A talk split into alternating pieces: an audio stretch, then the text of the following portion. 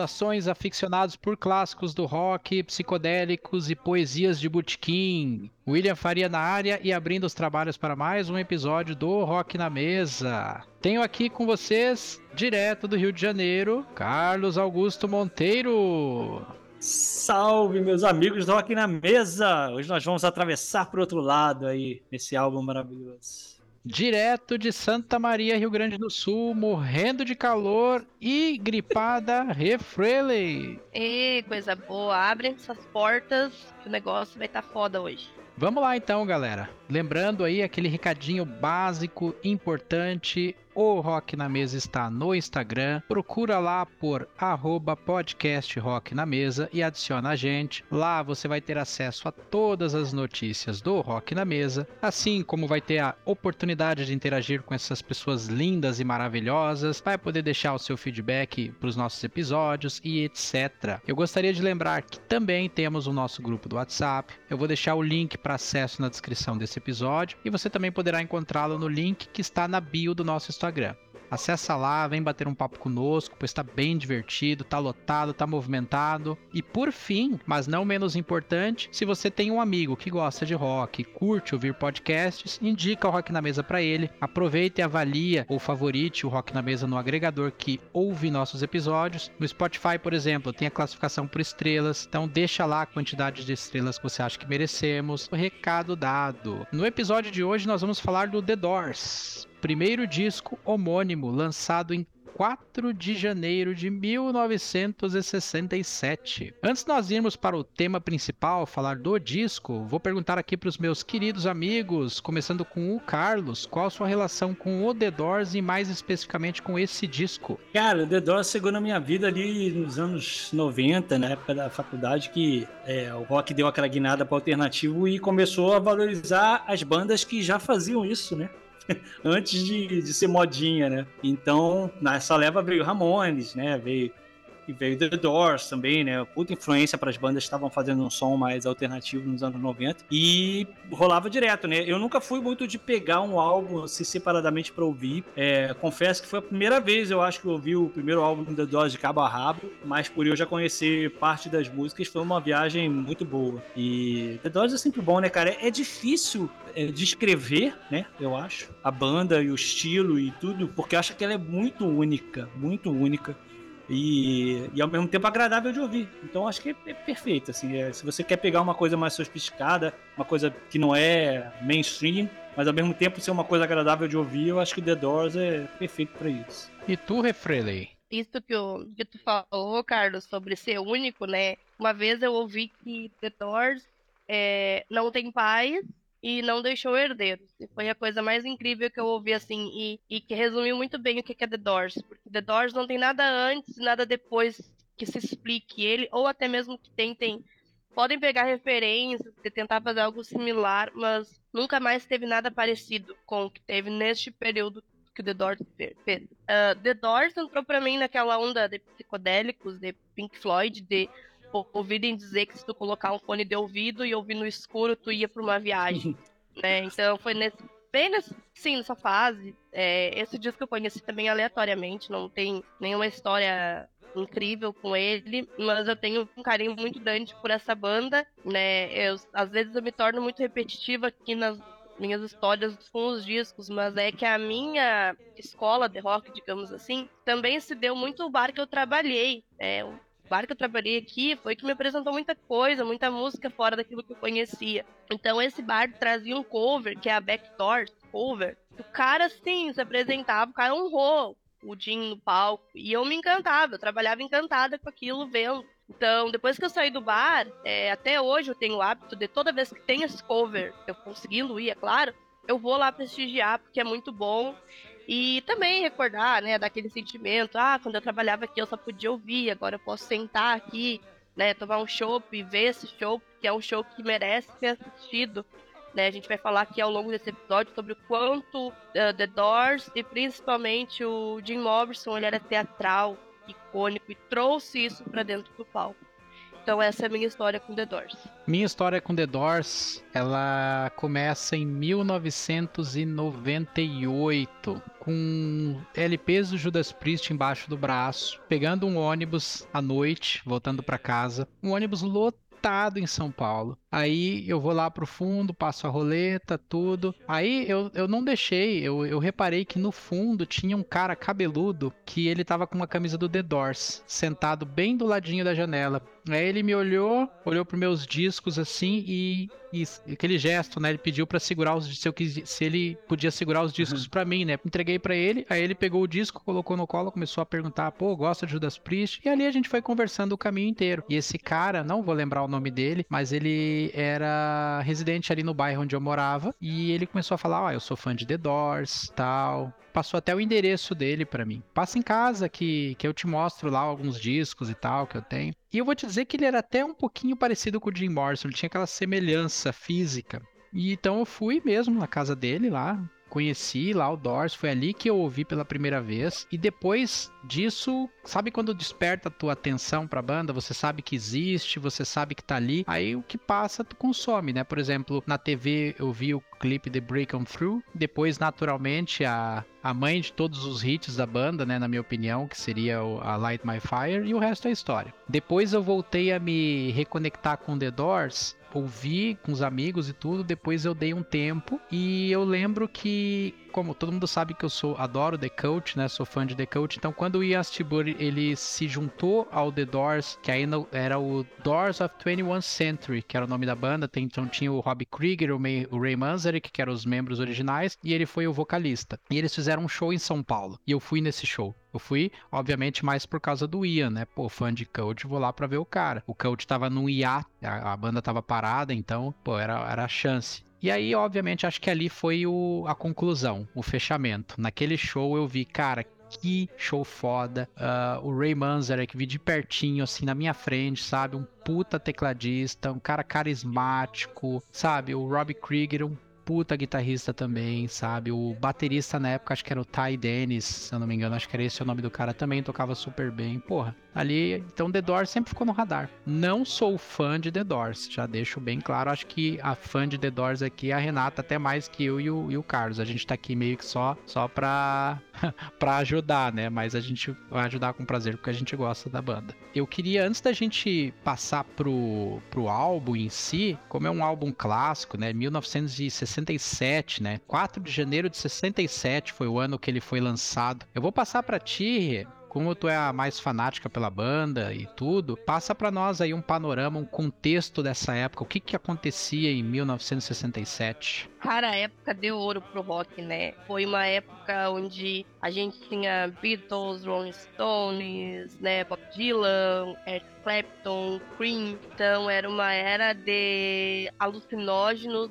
psicodelia, era o famoso Summer Love, né? Verão do amor, tudo era lindo, tudo era ok, até por ali. Porque, apesar de todo esse conhecimento, também estava acontecendo o um movimento por direito civil, a Guerra do Vietnã, Surf Music, um movimento fortíssimo de contracultura, que essa época foi a, a pioneira, que trouxe isso muito forte na, dentro da bagagem era um solo fértil para quem queria revolucionar, mudar, sabe, trazer algo novo e que foi o que aconteceu, né, durante durante esse período de 67. Então a gente tem ali 65 até 79 de, de muita psicodelia. Já que a gente tá falando de psicodelia, né, é inviável a gente não acabar falando aqui da LSD, né, que era a droga né, predominante na época e tirar um pouquinho daquela imagem de que os músicos dessa época, aí eu vou colocar aqui bem claro, que não é apologia à droga, não, é uma explicação para a época. Isso é plano 77 tirar essa imagem de que os músicos na época eram tudo banda drogado, chinelão, que só fumavam maconha, usavam LSD e não faziam nada. Na verdade, existia-se uma explicação de que eles usavam o LSD que era para abrir o conhecimento, que era para abrir a mente, que era para eles ficarem mais é, vulneráveis, digamos assim, às inspirações né, de composição. E isso explica muita coisa, porque hoje em dia a gente escuta muita coisa de Pink Floyd, né? O próprio Queen lá, que tem o disco, eu não lembro agora de cabeça, mas tem Sunshine of Your Love. É, ali a gente vê, pura, putz, ali é cogumelo puro. Então, explica-se muito, né, o fato deles usarem droga. E principalmente esse disco do The Doors, né? Jim Morrison, ele ficou ali muito conhecido, né, por abuso de álcool, mas também por ser um cara que abusou um pouquinho da droga. Mas explica-se que era para abertura de conhecimento, né, e não para ficar vagabundeando. O primeiro disco, então, como eu disse, né, ele saiu em 67. Porém, a banda ela foi formada em 65 em Los Angeles, Califórnia. Então nós temos ali a formação da banda: Jim Morrison no vocal, Ray Manzarek no teclado, Robbie Krieger na guitarra e John Densmore na bateria. O baixista que gravou esse álbum é o Larry Netchell, o nome dele. O baixista, pelo que eu pude ver ao longo da história, me corrijam aí, ouvintes, até a própria Renata que entende mais, eu acho que o baixista ele acaba meio que ficando secundário, ele nunca foi listado assim como um membro fixo, aquele cara que ao lado do Ray Manzarek, do Jim e do John Densmore. Tô errado? Não, até porque os baixos, né, eles foram todos feitos de forma mecânica, né? Foi reproduzido no teclado muita coisa do baixo. Do nesse, é, nesse álbum aqui, pelo menos nos créditos que eu consultei, tá esse Larry Netchell, que é o que, que gravou. Talvez, provavelmente, tem muita coisa de teclado ali, ou possivelmente ele é, deve ter colocado também, né? talvez, né? O, talvez um pitaco que ele tenha dado, mas foi o, o teclado desse disco em si, até onde eu sei, ele foi foi feito através do teclado mesmo, foi reproduzido ali. Característica da banda, né? Não ter um, um baixista. Sim. Ao vivo tem.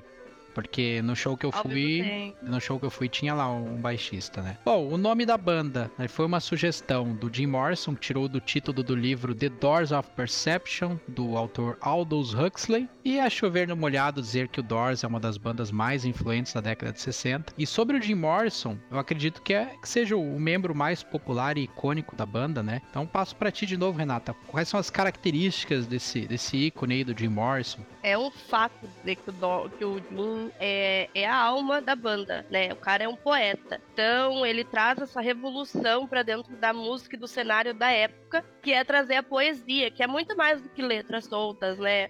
que os Beatles faziam, até os Beatles tentaram entrar, quando eles começaram a entrar no Revolver, eles tentaram fazer algo similar, mas naquela época era amores, flores e algumas coisas assim, as letras, né? Então eles não traziam muito essa coisa poética. E essa coisa, essa linha poética veio do Jim. Jim era um cara que lia pra cacete, né? Os membros nas suas biografias todos eles comentam de forma unânime que o Jim estava sempre com o livro. Então isso traz muita de tudo que a gente vê nas letras, né?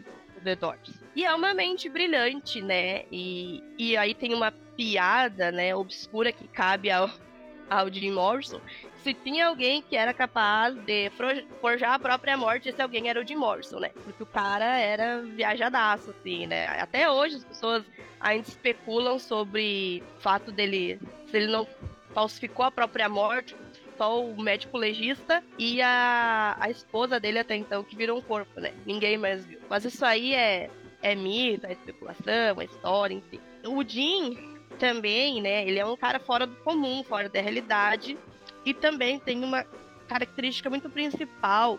É a característica principal não, é, se especula né, sobre até quando o que ele falava era verdade ou era delírio da parte dele né? Até a gente vê isso no início do filme, ele tem. E aquela parte que começa e ele conta sobre. Ele tá viajando numa estrada e aí ele vê um, um acidente ali, é um carro tombado com os militares, e aí é uma família de, de índios ali. E segundo ele, o espírito do curandeiro, do xamã, tomou conta do corpo dele. E é o que ele dizia que, que ele chamava para cantar o show dele, né? E isso a família dele disse que não, isso nunca aconteceu. Fora outras coisas que os membros também comentavam, que ele dizia que acontecia, que era totalmente, né, sem nexo, sem contexto, ou os caras estavam ali junto com ele, ele estava vendo né? E, e isso não estava acontecendo de fato. Então existe muita essa questão de até quando o, o, que o Jim falava era delírio, era mentira, ou era só pra chamar atenção, né? Eu acho que, como eu comentei ali no início, ele tinha um sério problema com o álcool. Aí as pessoas se questionam: ah, será que ele era chato? Cara, disse que ele não era chato, mas ele era chato quando ele bebia. Porém, o cara bebia sempre. Então, acho que ele deveria ser um chato a maior parte do tempo ali. Cara gostava de, um, de uma biritinha, né? Então, o fato dele estar tá sempre nessa viagem, nessa coisa do é, que dividia a banda, né? Do, é delírio, não é? É arrogância ou é só em cima do palco que ele interpreta aquilo, né? É, ele tinha, eu acho que essa figura, essa, esse personagem que ele colocou em cima é o que faz com que o The Doors seja, seja tão uma, uma banda que, que gera tanta curiosidade em alguns fãs. Cara, sem dúvida é uma das personalidades da música mais, mais fascinantes, influentes. Como bem a Renata falou, é um cara que lia muito, né? Um cara muito inteligente, com muitas influências na, nas letras das músicas, né? pode ser considerado realmente um poeta, assim, né? É. E ele viveu realmente ali na, na, na, na, na ponta da, da, navalha, né? Foi lá junto com vários outros, né? Do, grupo, do Clube dos 27, né? Que não passaram de 27 anos. Mas era é, realmente essa vida era muito doida nessa época, né? E quem experimentava muito com as drogas, como ele, né? Tinha essa intenção aí de realmente transcender a vida, mas infelizmente o final da maioria deles não foi. Foi uma vida live fast da Young, né? Foi um caso bem, bem típico dele, né? Mas era um cara super. Ao mesmo tempo que era super controverso, era um cara que não tinha como você ficar indiferente, né? Tem aquela cinebiografia incrível, né, do Oliver Stone, né, com o Val Kilmer. Então é um cara que realmente é um dos grandes aí dessa época, né? O nome dele exala o rock, né? é, exato. Incrível. Uma das é, grandes personalidades. Era James e Jim e Hendrix, aquela exato. galera ali. Em São Paulo eu gostava de frequentar o Morrison Rock Bar. Uhum. Ali na. Existe até hoje, eu acho, né? Tem, ainda tem. Sim. Eu fui muito ali. Pô, aquele bar é muito bom, cara. Mas eu faz 15 anos que eu não frequento ali a, aquela região, uhum. então. Mas era um, um ótimo bar ali. Era o forte ali era classic rock. Tinha muita banda cover legal, já vi Led Zeppelin ali, próprio Doors, sabe? Porra, Doors, é Doors é muito bom. E eu concordo com tudo isso que vocês estão falando e adiciono sobre a questão do Jim, a questão da personalidade, a questão da poesia, a questão da, da, da inteligência, performance de palco, a, aquela postura que ele tinha provocadora no palco, sabe? As polêmicas que às vezes se envolvia ali, até ser preso no palco por algumas declarações e tal, enfim. E, mas, uh, musicalmente falando também também eu não posso deixar de. Eu não posso falar só dele, né? Porque, pô, o Ray Manzarek, meu Deus do céu. Sabe que eu tava revisitando esse álbum pra gente fazer o faixa a faixa, tava prestando atenção nas músicas no detalhe ali, fazendo minhas anotações. Esse cara é um monstro, cara. Ele é um monstro. Esse cara toca muito e tem muita música ali que, puta, ele puxa muito. Ele puxa muito. E sobre esse disco aí, agora a gente já indo mais pro nosso objetivo, né? Esse disco aí, ele tá na lista dos melhores de todos os tempos, né? Não é para menos, porque um desfile de clássicos impecáveis, né? Ele tá na lista dos 200 álbuns definitivos do Rock and Roll Hall of Fame, por exemplo, entre tantos outros prêmios que ele levou ao longo dos anos. Eu li até num artigo que definiu a sonoridade do Doors como, abre aspas, uma mistura de blues e psicodélico e esse álbum específico aqui é um blues urbano e sombrio, filosofia francesa, pitadas de existencialismo, culto à morte, alucinações psicodélicas, fecha aspas, ó. Créditos desse texto aí do site aminoapps.com da Renata Falcão, escrito em 97. Importante dar crédito, gente. Esse disco aí, então, ele foi produzido por Paul A. Rothschild, gravado em Hollywood, Califórnia e lançado pela Electric Records. Teve dois singles, Break On Through, lançado em janeiro de 67, e Light My Fire em abril de 67. Sobre a capa do álbum, Renata, qual a sua opinião? Ah, ela mostra exatamente o que era o The Doors. é o que a gente tá falando até agora, né? É Jim na frente de tudo e todos, até porque ele tinha essa personalidade de frontman muito forte, os outros mais ali, mas então, e é, é aquilo, né? As capas desse, desse período de, de 67 para trás eram capas que usavam de muito contraste, de muita cor, usufruíam o rosa, o vermelho, né, o laranja, era, era capas muito coloridas que davam essa, essa, essa impressão de hipnose, digamos assim. E aqui o The Doors, ele já traz uma coisa mais obscura, mais sombria, né? que é justamente o que é esse disco. Porque é esse blend de psicodelia com o lado obscuro, que é o que o Jim fez e toda a banda fez muito bem, que inclusive eles eram tão à frente do tempo deles que tempos depois veio o movimento gótico, que muito vem disso que o, que o The Doors fez nesse disco e fez do, ao longo da sua carreira. Muito bom. Cara, é, sem dúvida, assim, esse álbum ele representa muito, assim, de... é, é, engraçado que é ali no finalzinho dos Beatles, né? Então, é, apesar de, de, de estar em outra fase do rock, a capa ela reflete muito essa coisa de ter a foto da, da banda na capa, né?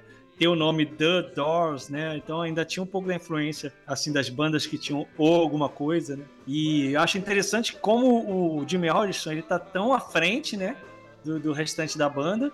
O rosto dele preenche praticamente a capa inteira e os outros integrantes estão ali, né, meio que secundários, né? Segundo Mas é uma capa é, em segundo plano e meio que, né, no espaço que sobrou. Mas é uma capa bonita porque o rosto Jim Morrison tá meio escurecido, né, no, no lado e tá o carão dele aqui é bem, bem enigmático, assim, bem, ao mesmo tempo bem colocando ele como um ícone, né? E logo no primeiro álbum, né? E esses caras, Sim. eles devem, eles com certeza eram desprovidos de ego, porque Exato. porque imagina assim, por que que tem que ser ele com essa carona? Por que que não podia ser o Ray Manzarek? Por que que não podia ser o Rob Exatamente. Krieger? Por que que não podia ser o John? Por que que tem que ser ele? Por que que tem que ser ele levando em consideração de que vamos combinar, ele não era ninguém ainda aí. Recente tinha sido lançado o álbum. O mundo estava conhecendo o The Doors. Então por que que essa ênfase no vocalista ser o mundo tava conhecendo The Doors, mas a Los Angeles ali, o Whiskey a Go já conhecia, porque esse disco já era tocado em 66 no bar. Inclusive o Ray, ele tem uma nota que ele solta dizendo que esse disco é, é basicamente um disco ao vivo do Whiskey. Porque era o que eles tocavam lá ao vivo, né? Então ali, ali eles já, já tinham se criado essa, esse grupo de, tá, entendemos que o Jim, é, ele leva a gente, sabe? Ele vai, ele é uma, é uma matilha. Ele vai na frente, o resto vai atrás. Mas isso não desqualifica os outros membros de forma alguma, né? Só É porque. Partindo de um primeiro registro, o primeiro álbum, se fosse um posterior, né, tudo bem, mas um primeiro álbum, o- vamos dar essa ênfase pro- para o vocalista, né, em detrimento aos demais que ficaram ali mais no destaque menor, é curioso. Vocês conhecem algumas capas que vocês podem citar de bandas similares que seguiram esse padrão? No primeiro álbum, logo de cabeça, cara? não. Eu de cabeça Não. também não me ocorre. É, no primeiro é mais difícil, né? Tem um, talvez, assim, coisas mais sutis do tipo, tu pega o primeiro do Queen. Ali, o desenho da capa, claramente é o Fred Mercury. Sim, sim. E- Eu pensei no Queen, sabia? Só que eu não me lembrava de cabeça, assim, da, da, da capa. Mas agora que você falou, É, porque os demais álbuns vem um símbolo, ou às vezes a falta da banda, né? Isso. Mas bacana, de, de todo também eu acho que é uma capa legal, uma capa sóbria. Acho que pega ali um Jim Morrison, claramente ele tá, tá bem encaminhado nessa foto aqui, né? Certamente ele tá bem sóbrio, né? Então, pra não dizer outra Uma coisa.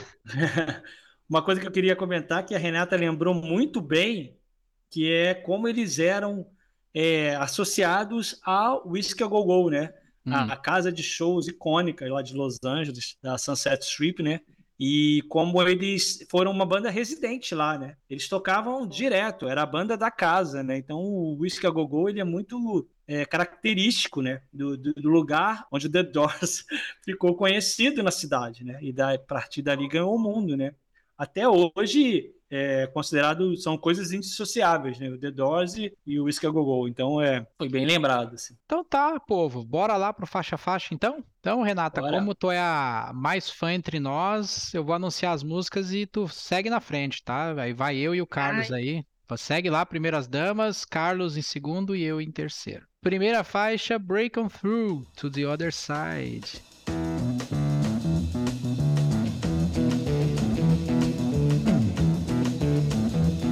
You know the day destroys the night, night divides the day. Try to run, try to hide, break on through to the other side, break on through to the other side, break on through to the other You know the day destroys the night, night divides the day. Mas segue, tá legal? Try to run, Sabe? try to hide. Vai lá. Com direito a vibrato. Aham, tu viu só? Eu sempre fico, fico, muito nervosa quando é bandas que eu gosto muito, porque eu sinto assim que eu tenho uma puta responsabilidade, sabe? Pô, se tu gosta, como é que tu vai falar certo das coisas?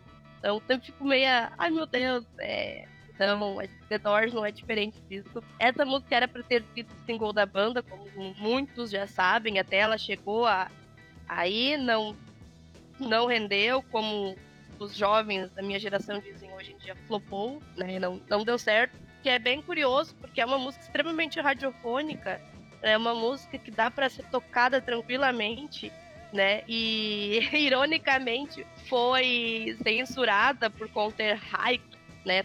Estamos aqui com um professor de inglês que pode explicar para vocês que o hike ele não quer dizer só alto de altura, é chapadex também, né? Na época eu usava muito essa gíria, então é, é, essa música foi censurada por falar isso, o que é uma puta hipocrisia, porque a gente tá falando de 77, onde as drogas eram cangarada, e aí as pessoas querem censurar isso. But ok, né? Faz parte. E é uma música que vai trazer uma bateria extremamente bossa nova. Traz um jazz. Traz tudo que, sabe, é uma coisa diferente. É uma característica diferente. É uma música. Característica não, perdão. É uma personalidade diferente. Que a banda inteira se enquadra aqui o tecladinho marcando a hora certa. A bateria, se vocês notarem, a cada vez que ela toca, acho que é o prato, eu não, eu não, lembro cada o nome ali dos aparatos da, da, bateria, mas acompanha cada final da frase certinho. Sabe, ela é pontual, ela é certeira. Então é uma música que ela é polêmica, ela é, é poética também. Então, e traz todo esse cenário para nós, né? Uma banda de, de 67 trazendo Força Nova, que é uma coisa muito peculiar, interessante. É muito engraçado porque a gente meio que inconscientemente a gente percebe essas influências, mas vendo a Renata falando assim, a gente começa a lembrar na cabeça exatamente as partes que tem todas essas influências que ela fala, né? Eu acho uma música incrível, assim, acho um, um ótimo abre. É, ao mesmo tempo que ela tem essa levada ali mais, né, swingada, né, quase uma bossa nova, ela é um rockão, cara. Eu acho acho bem a cara do The Doors, essa, essa capacidade de misturar essas influências e ficar rock ainda, né? Então, para mim, é uma das minhas favoritas do The Doors. Cara, essa música aí, ela me pegou de primeira quando eu ouvi. Eu acho que ela tem um dos refrãos mais icônicos do rock. Na música tudo se complementa, teclado, baixo, voz, bateria, sabe? A banda se fecha. Ninguém é, acaba se destacando sozinho e eu acho que esse é o melhor tipo de resultado que uma música pode ter, né? Quando tudo se completa. Então, um rockão da porra, cara. É uma música muito foda. E uma curiosidade que eu quero trazer aqui é que essa música é uma das músicas que desperta o, o robô Curiosity, quando em 2012 foi enviado para Marte pela NASA. E aí tem. que bacana, né? Uma coisinha que eu pincelei ali, uhum. que eu uhum. achei bem interessante. E sabe uma, uma outra curiosidade que eu acho incrível? É que as, as influências que eles tinham era quase que nada a ver com o que eles tocavam, sabe? Que eles tinham de referência, eles simplesmente transformavam em outra coisa totalmente diferente. E o Rob, ele fala na, na, biografia dele sobre as influências de guitarra que ele tinha, né? Que a escola de rock dele, o que ele tinha, era totalmente diferente. O cara tocava flamengo, nada a ver. E ele traz para dentro desse disco de alguma forma totalmente diferente. E ele pega o Paul Butterfield Blues Band, como referência para entrar aqui. E eu sugiro muito que vocês ouvirem porque é muito bom. É um blusão. William, não sei, deve estar tá sofrendo, porque é blues aqui ferenho, né? Não é muito da linha do blues. Então, e eu acho muito incrível porque é uma referência nada a ver, mas que tem tudo a ver. Depois, quando a gente une os dois, faz sentido, sabe? Então, é muito legal. Eu só não gosto de blues mal feito. Blues fake, blues genérico. Blues bom, raiz é bom de ouvir. Lá vem ele. Segunda faixa, Soul Kitchen.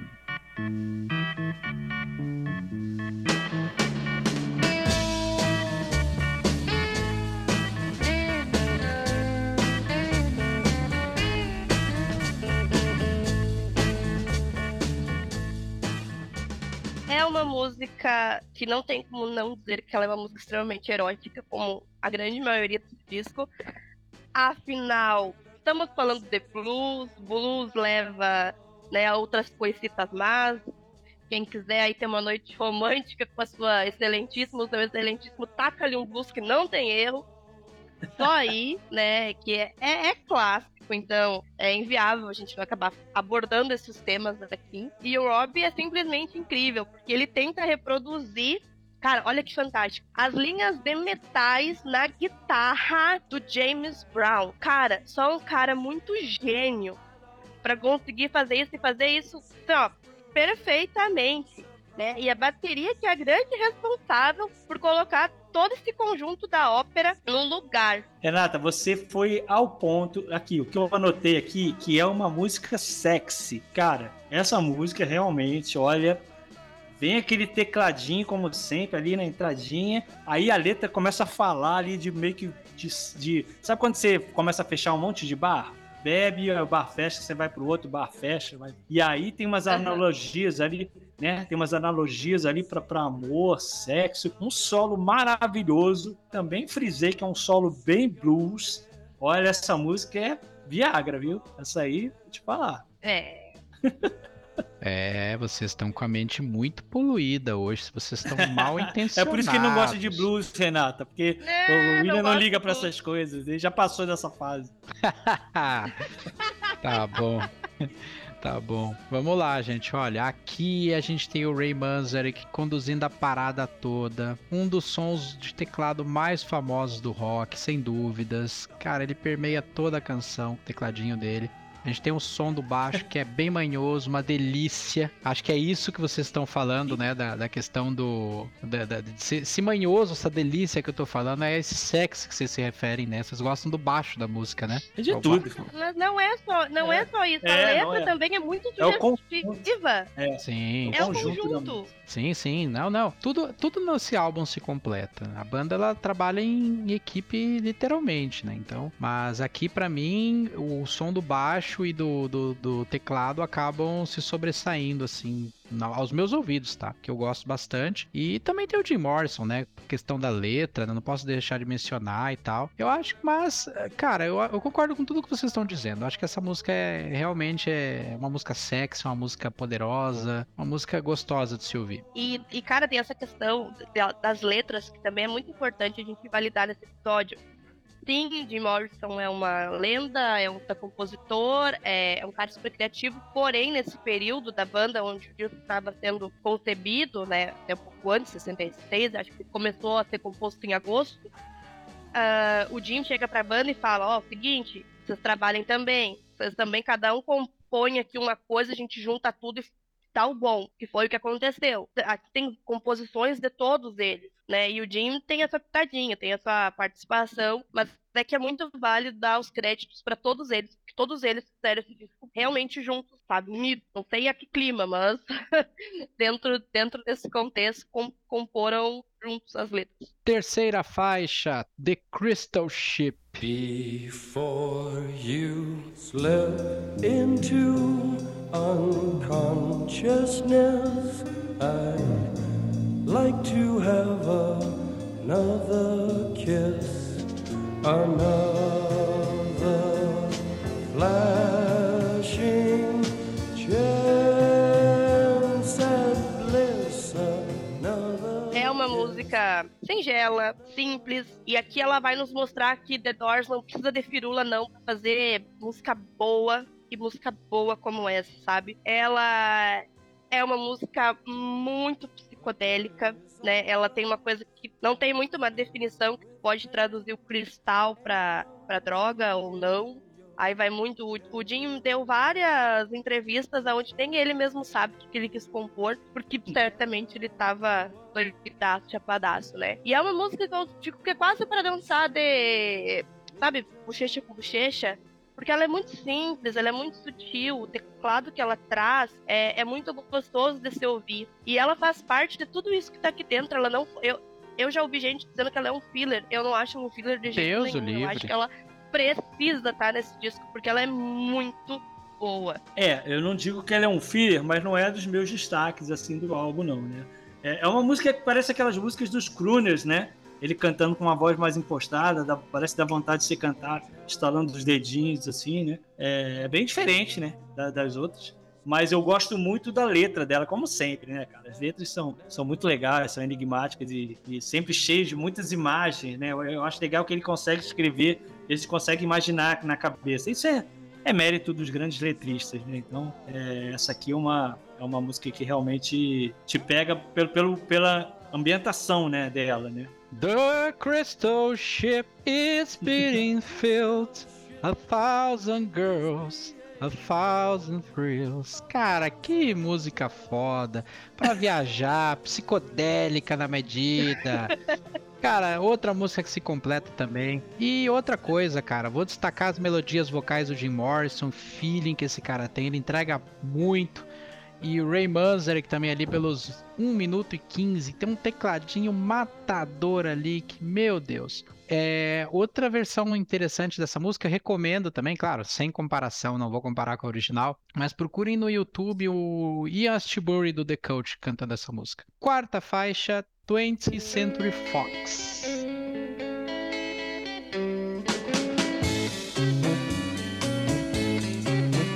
Well, she's fashionably lean and she's fashionably late. mais uma música super sensual, né? É, ela, não digo nem que ela é uma música erótica, mas ela é uma música sensual, porque ela faz a celebração à mulher, né? Ouvindo do Jim Morrison, cara, o Jim Morrison ele tinha aquela coisa que o cérebro dele era dividido entre pôr do sol e escuridão. Não digo nem sol, era o pôr do sol e escuridão. Porque a grande maioria do que ele compunha, os caras traziam para ele, ó, oh, a gente tem isso aqui, fala sobre exemplo básico, tá? Assim, chulo. Amor, celebração e o Jim não, vamos falar sobre a ressaca, sobre a dor do existencialismo, porque somos seres humanos, sabe? Então tinha muito essa performance. A gente vê muito isso também dentro dessa canção, né? E o produtor da banda fez a banda, é uma curiosidade, fez a banda gravar colocando uma tábua de madeira no estúdio. Afinal, ele já tinha trabalhado com flamingos e ele teve a brilhante ideia de colocar então uma tábua de, de madeira que era para dar o efeito de batida, sabe? Efeito de vários pezinhos assim. Se tu ouvir essa música de fone de ouvido num silêncio, tu vai conseguir prestar bem atenção e no fundo dela ela vai trazer essa camada. Cara, eu achei muito interessante o nome dessa música porque eu fiquei pensando o que, que, veio primeiro? A 20th Century Fox é o nome da música. Porque para mim é, é, simplesmente é uma gata do século 20, né? Basicamente isso, né? É, e eu tô lendo aqui agora, online, que realmente era uma piada em cima do nome da, da 20th Century Fox, né? Do estúdio, né? Da TV. Porque, porque ele fala de uma mulher glamurosa, mas meio artificial, então é meio que uma brincadeira com o nome da, do estúdio, né? E, cara, é uma grande viagem, né? Essa música é uma grande viagem, é, sem precisar a gente esmiuçar do que, que ela quer dizer nas entrelinhas, né? Porque tem essa descrição da mulher, né? Então achei, é uma, uma, uma, viagem que fica agradável de você ouvir e ler sobre a letra. Dedilhadinho de guitarra, tecladinho, baixo marcando o início, as paradas no meio do refrão, enquanto o Jim tá ali soltando a voz. Cara, eu gosto muito da marcação dela, do solo, de tudo. É outro exemplo de música que eu acho que o Ray Manzarek manda muito bem também. Pô, cara, esse cara é foda demais. Já perceberam que eu sou um grande fã do, do som dele, né? Eu acho que para mim. Como não ser. Acho que ele, cara, ele acaba pegando uma bela de uma fatia nesse álbum aqui, acaba se destacando muito e nessa música aqui não é diferente não. Gosto bastante. Quinta faixa, Alabama Song, Whiskey Bar.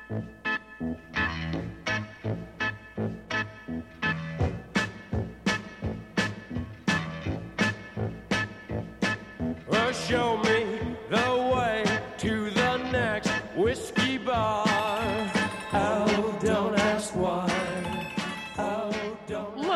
Música é um coverzinho e um cover que eles tocavam muito, né, nos seus primórdios de Whiskey a Google. Ai, como não amar esse bar, né? Eu, eu tô falando aqui com o coração louco pra dizer meu hard rock anos 80. Mas vamos se controlar nesse, nesse disco aqui.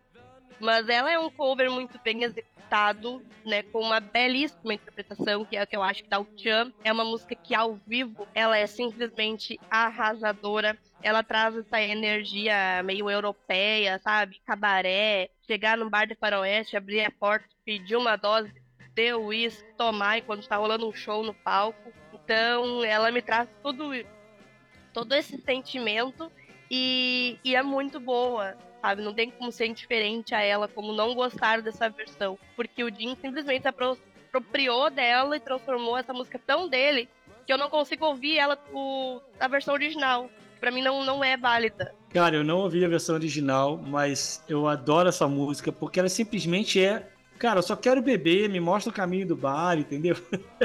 é animadinha, eu fico imaginando o Jim Morrison todo felizão andando, indo beber o uísque dele, né? É, pra lá depois ele falar que I'll tell you, you must die, né? Tipo, dane-se tudo, né? A gente vai morrer mesmo. Vamos beber, pô. É, é muito Jim Morrison, apesar de ser um cover. Cara, sobre esse disco aí, agora vou, vou trazer pro contexto do álbum inteiro. Esse disco é a trilha sonora perfeita para um bom botequim. Sabe aqueles pés sujos com ovo rosa, porção de carne de panela com mandioca, tremoço no balcão, aquele copo com fedor de cachaça em plena madrugada, aqueles bebuns jogando sinuca, gritando gritando e rindo. Cara, esse disco aí ela é a encarnação perfeita desse ambiente. E nesse sentido, a Alabama Song é a trilha sonora perfeita para cantar no boteco, cara. Eu adoro. Ela é para cima, alegre, para cantar bêbado com os amigos, para festa, sabe? Tudo. Funciona muito bem essa música para isso. Sei com conhecimento de causa, porque tem uma época que a gente ia pros botecos, a gente cantava Alabama Song. Era, era uma diversão, cara. Testa faixa Light by Fire.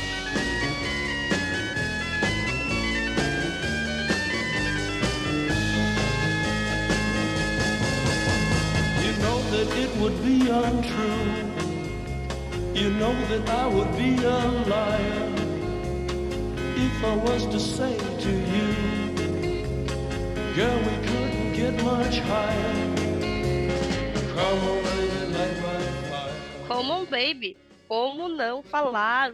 Single colocou The Doors em primeiro lugar na Billboard, né? Um muito mais importante que tem na história da música. E foi a música que então substituiu para ser o single principal da banda e simplesmente foi uma das músicas mais tocadas na rádio. E ela terminava de tocar, se ligava o pediu de novo. Foi uma música que, com muito sacrilégio, foi cortada, né? Que a versão de, do, do disco, se eu não me engano, tem 4 minutos e pouco, ou mais. A versão ao vivo, ela varia de 4 minutos e alguns quebradinhos até 12 minutos, porque eles faziam muita muito improviso em cima do palco. Então tem coisas que se a gente pegar hoje no YouTube e ver os vídeos, que ah, mas como é que não tá no disco? Porque eles cara, eles improvisavam muito, faziam muita improvisação. Era era um momento que que o Jim descia do palco, fazia toda aquela performance dele, porque ele era um cara muito sensual ele tinha sensualidade forte com ele, era uma coisa assim super marcante,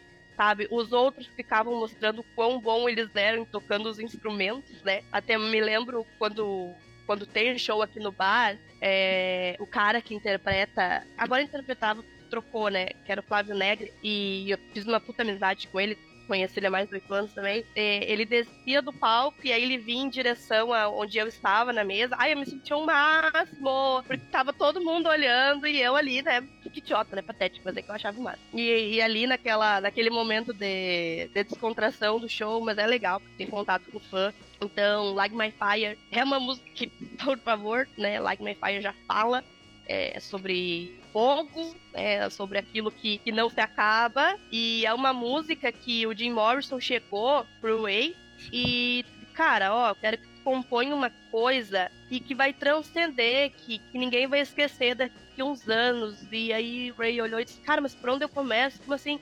Ele pensa nos elementos. Ah, aquela coisa, sabe, pô, louquinha, alucinógena. Água, fogo, terra, ar. O cara ficou fogo. Hum, fogo não se acaba. Fogo do vento, fogo, fogo do amor nunca vai se acabar. Não, sabe? Aí foi mesclando, foi juntando e foi compondo essa obra de arte que ele, quem compôs o resto foi o Jim Morrison e deu toda essa interpretação. Também é inviável a gente não falar daquela apresentação icônica do programa do Ed, é, Ed Sullivan, que era onde todas as grandes bandas participavam, chegava no topo da Billboard como bandas como Beatles, Elvis Presley se apresentaram lá. Então, o Jim Morrison, The Doors, bom, pessoal, teve a sua, né, o seu apogeu, deve se apresentar lá.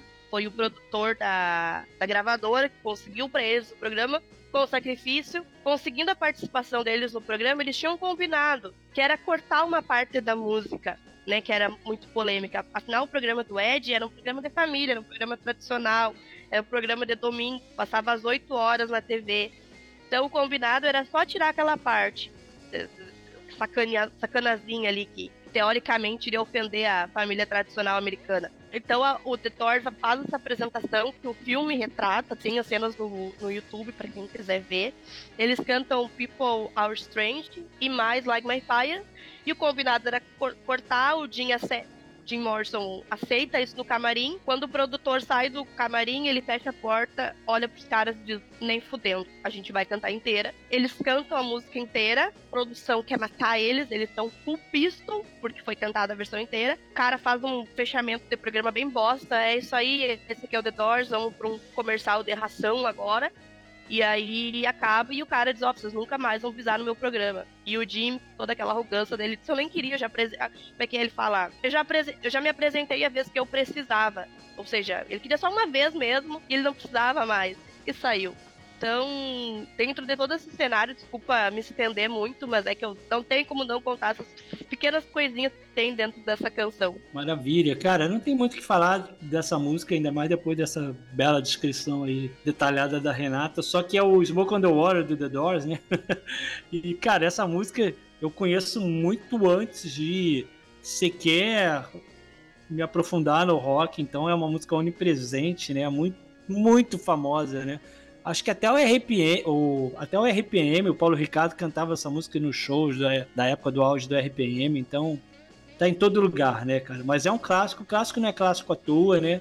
O teclado tá maravilhoso nessa música inteira, como bem a Renata lembrou no show, então vira uma jam gigantesca, né? Mas é um clássico, né? Um clássico a gente só só admira, né? Na minha humilde opinião, o clássico definitivo do disco. E ela tem duas facetas. Ou ela pode servir como porta de entrada para muita gente no universo The Doors. Muita gente acabou conhecendo Doors por causa de Light My Fire, mas ela também é um motivador de ódio de quem não gosta. Pode ver, pega pessoas que não gostam de Doors, eu já conheci várias. Normalmente é Light My Fire que eles citam. Não tenho paciência para essa música, é chata, é aquele teclado interminável, é... enfim, né?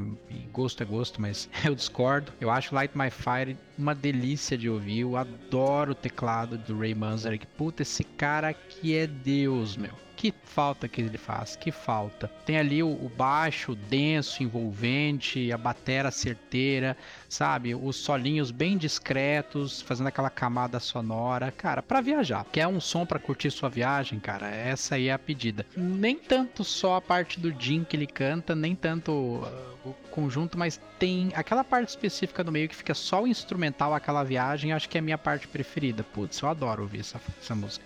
Fico viajando, viajo mesmo, assim acho muito boa. É, se tomar um chá de cogumelo, cara, tu viaja realmente, vê bolinha de fogo na tua frente. Inclusive, recomendo. Ai, que horror. Não, não recomendo, não, tô brincando. Sétima faixa, Backdoor Man.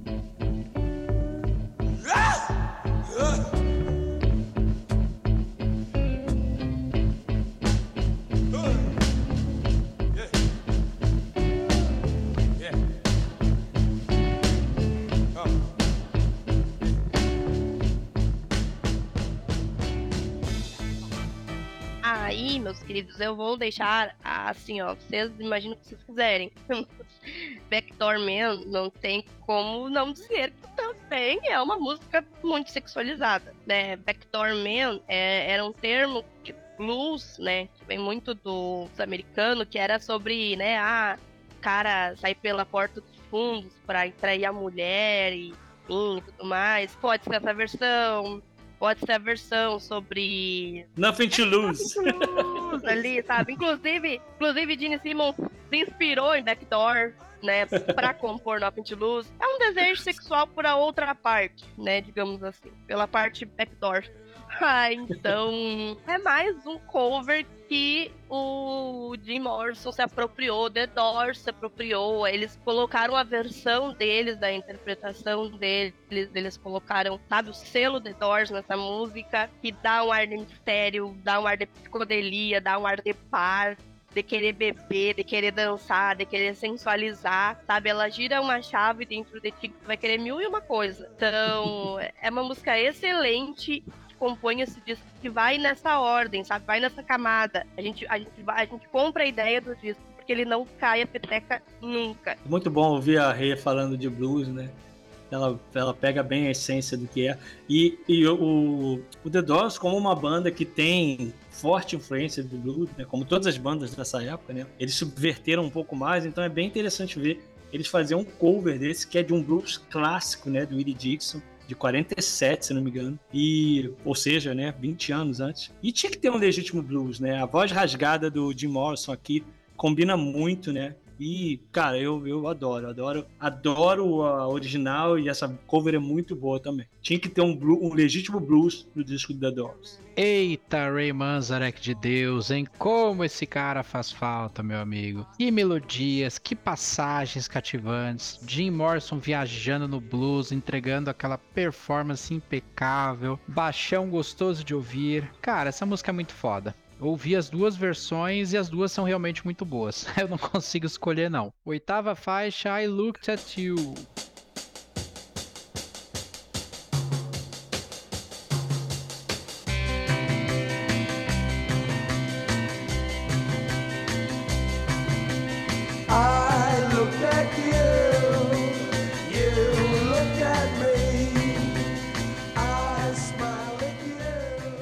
Every time I look at you. Eita porra. Não, não vou, eu vou tirar isso aqui, pode falar. Não, pode deixar o Kiss. Isso se inspirou muito em The Doors.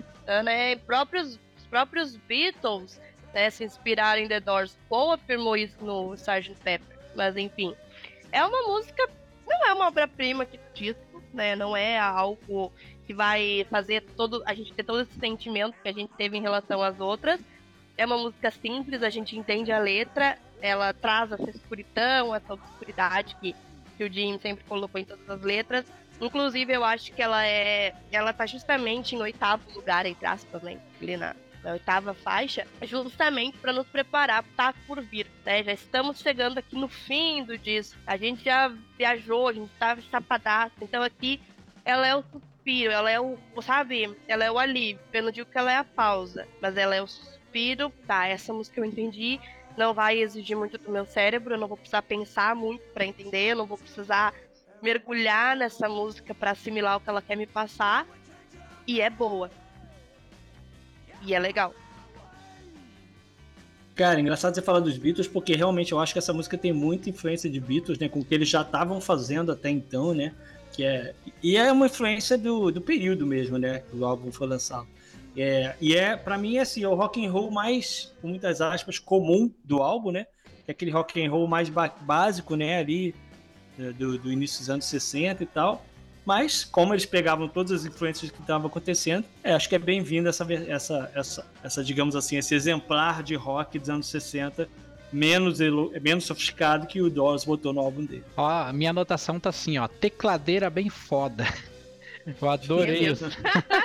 De novo, né? De novo. De novo, cara. Ó, já daqui em diante, tudo que o Ray Manzarek fazer é bom, tá? Uh, então, assim, eu gosto muito da pegada dela também, como vocês dizem. É, assim, bem, bem carne com batata, como eu costumo dizer, né? Rock and roll básico na sua essência, anos 50, 60 e tal. Bem agitado e tudo mais, sabe? Sem grandes destaques. Acho que é uma, fa uma faixa básica que funciona bem nessa altura do campeonato.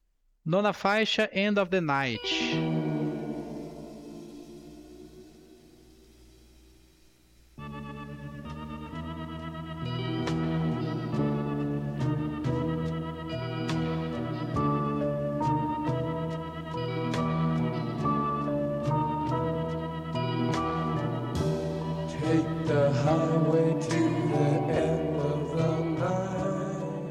End of the Night, cara, é uma música que mexe profundamente comigo, porque eu acho o teclado dela extremamente perturbador no bom sentido, sabe? É uma coisa meio aterrorizante. É, parece música de filme de terror de vampiro, assim, sabe? Que eu vou entrar num ambiente todo vermelho, preto. A minha experiência ouvindo essa música é, é que eu tô entrando em uma sala onde tem veludo, tem couro, tem cores vermelhas, tem cores bordô, preta, sabe? ela traz essa, essa obsessão da noite, de falar de noite, e, e ela não deixa de ter também esse lado sensual, porque tem, tu, tudo tem uma tadinha de sensualidade. Só que essa aqui ela é muito sutil, sabe? Ela, ela é quase imperceptível se tu escutar ela. Então, ela traz essa psicodelia, mas é uma psicodelia escura, diferente da que a gente ouvia antes, que era uma coisa que dava para todo esse disco traz isso, mas essa em específico,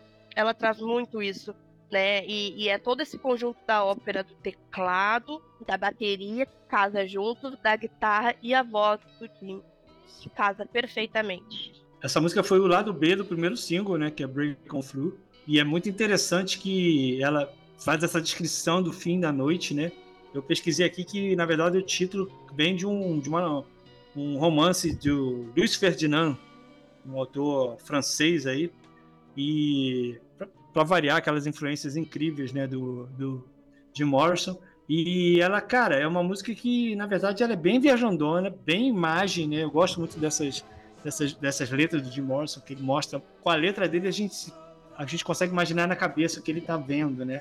sai direto do rockinho de Aluk That You e cai no psicodélico total, né? Então você sai meio, opa, o que que tá acontecendo aqui? Mas esse é o The Doors, né? É, aqui a End of the Night já desacelera, ela não tem pressa, bem viajante, mas assim, não é das minhas favoritas do disco, mas não é demérito nenhum, né? Porque eu acho que ela ainda tem o seu lugar e o Jim Morrison acaba sendo o grande destaque para mim. Acho que ele se entrega bastante pra canção, a interpretação dele, vocal, sabe? Ali ele, ele aproveitou a deixa ali ele viajou, cara. Ali, putz, essa é a música dele. O, o gravizão, né? Perenho.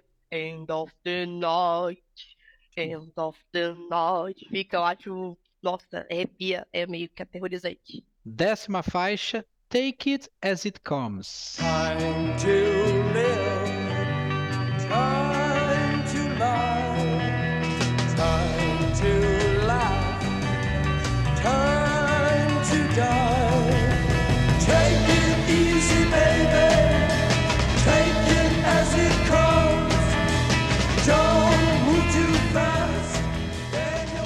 Que a gente já começa dando aí um. Largando uma que o Ramones fez um cover. É, inclusive, se vocês quiserem aí um cover, parte, sei lá eu qual, porque eu não lembro qual foi a última parte, é...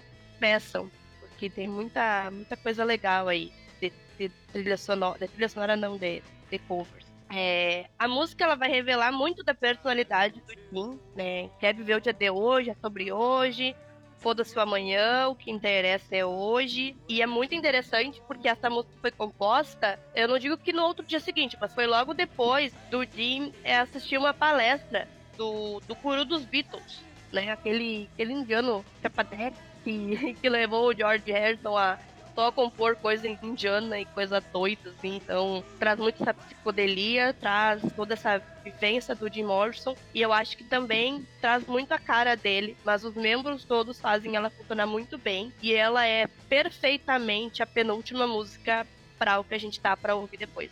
É, bem lembrado. Eu, na verdade, conheci o cover antes de ouvir a música do The Doors, que é do álbum é, Acid Eaters, né? Que tem várias covers legais. Tem Substitute do The Who, um, um, um grande álbum do Ramones. E, cara, é, acho, acho um rock maneiro, assim. Ela, ela, a, a do Ramones é mais visceral, mas, pô, não dá nem pra comparar o estilo de banda, né? Que, que as duas bandas são bem diferentes, né? Mas eu gosto muito dessa música, cara. Eu gosto eu acho legal o verso inicial, né? Que repete time to live, time to lie, time to laugh, time to die.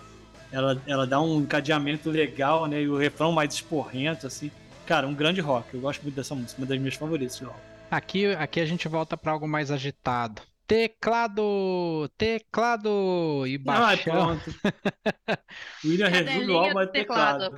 Cara, É aqui eu sou o Frank Aguiar, cara. Frank Aguiar, cãozinho dos teclados aqui. É, eu acho que é bem manhoso, psicodélico, nada mais do que isso. Eu não ouvi essa outra versão do Ramones. O Ramones gravou essa música? É isso que vocês estão Gravou. Tá falando? Eu não ouvi. Gravou, é, no Acid Eaters. Depois eu vou dar uma olhadinha. Esse Ace Jitters aí eu ouvi a Substitute, acho que Spider-Man É. desse álbum, né?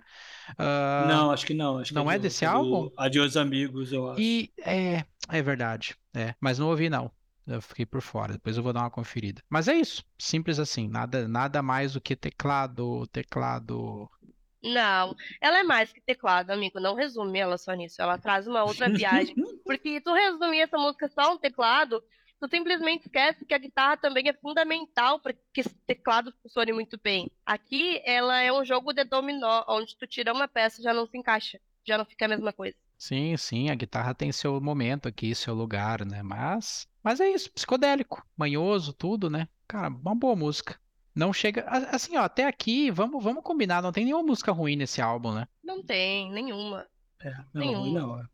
Mas tem altos e baixos, eu acho. assim. Tem umas duas ali que eu não acho tão boas. Eu acho que esse disco não é um disco de faxina. Sabe, a gente tem discos de faxina, que eu costumo É dizer só. verdade. Que é discos É que a gente deixa tocando para fazer alguma coisa. Vou deixar tocando para estudar, vou deixar tocando. Ai, sei lá eu o quê. Esse é um disco que tu precisa dedicar um tempo, e é isso que torna ele tão único, tão singular, porque tu vai te entregar. Da mesma forma que eles se entregaram para compor, para fazer, tu vai te entregar para ouvir, tu vai mergulhar, tu vai, sabe, entrar no. em- tu vai fazer uma viagem no tempo, e para 1967 vai ficar um tom sépia, os cogumelinhos na tua frente, e tu vai entrar nessa onda. Eu, pelo menos, a minha experiência foi essa. Ou o cheiro de cerveja choca caída no chão de boteco, né? Esse disco ele é Pode totalmente da noite também. também. Fim de noite, três da manhã, quatro da manhã. Eu não sugiro ouvir esse disco de noite assim tão tarde, não, porque pode dar um gatilho de desistência de o que eu tô fazendo nesse mundo aqui. Ou ir parar num cabaré também, porque esse disco dá vontade de parar num cabaré. Puteiro! Puteiro! É, mas... Putz, sabe? Vai dar aquele, aquele, aquela estação no, no auge, vai bater lá em cima. Acabei de ouvir Like My Fire. Porra, vou não fuder. Que hora?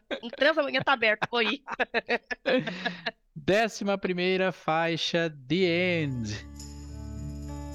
This is the end, beautiful friend. This is the end, my only friend. A música é simples, eu não consigo resumir ela em uma palavra só. Então eu vou usar épica, teatral, única. Nunca tinha ouvido nada parecido antes. Até mesmo no A Day in a Life, lá dos Beatles. Cara, essa versão, essa música, ela te leva pra uma experiência simplesmente surreal. O que era pra ser uma música de despedida, de amor, e não é aquela coisa, amor, tô indo ali pra Nova York, a gente só vai me se ver, não, é uma música de despedida, sabe? Partida mesmo né? E ela se torna algo muito mais existencialista, muito mais, sabe? É a morte, é o fim, acabou. Ela te leva para um lugar, ela te coloca num lugar que te faz pensar. E o, aí, agora, William, eu vou trazer o teclado, porque aqui sim o teclado é fundamental para essa música. Além da interpretação do Jimmy, do, do Jim, cara, essa música ela é simplesmente surreal de teclado, de, de guitarra, de bateria, de tudo. É a, simplesmente, ela é hipnótica, sabe? Ela te faz assim, literalmente viajar. E além de, traz, né, a síndrome de Édipo dentro dessa música, que ficou super marcada, né, e muito polêmica por conta disso. Cara, The End, eu, eu, eu não tenho nem roupa pra falar de The End. Eu acho que a Renata deu uma, deu uma analisada muito boa, mas é uma música que tem tantas camadas, tantas polêmicas, que eu espero que o nosso pesquisador mora aí, o William, ele deu, faça jus ao que ela é, porque tem muita coisa para se falar de The End, né? É, desde ela ter uma letra muito polêmica, né? Que tem questão aí de, de, de complexo de Édipo, tem coisa de violência, de assassinato, de, de viagem. O próprio Jim Morrison falou que é meio que cada vez que ele, que ele pensava nela, a música representava uma coisa. Pode ser uma coisa de uma despedida de um amor, como a Rê falou, mas ao mesmo tempo ele fala que pode ser uma despedida da infância. Eu, eu acho que pode ser uma despedida de tudo, né? Porque o cara, o protagonista aí da letra, né, faz uma série de atos condenáveis, então é realmente um que a gente chama de queimou uma ponte assim, né, de uma maneira em todos os sentidos.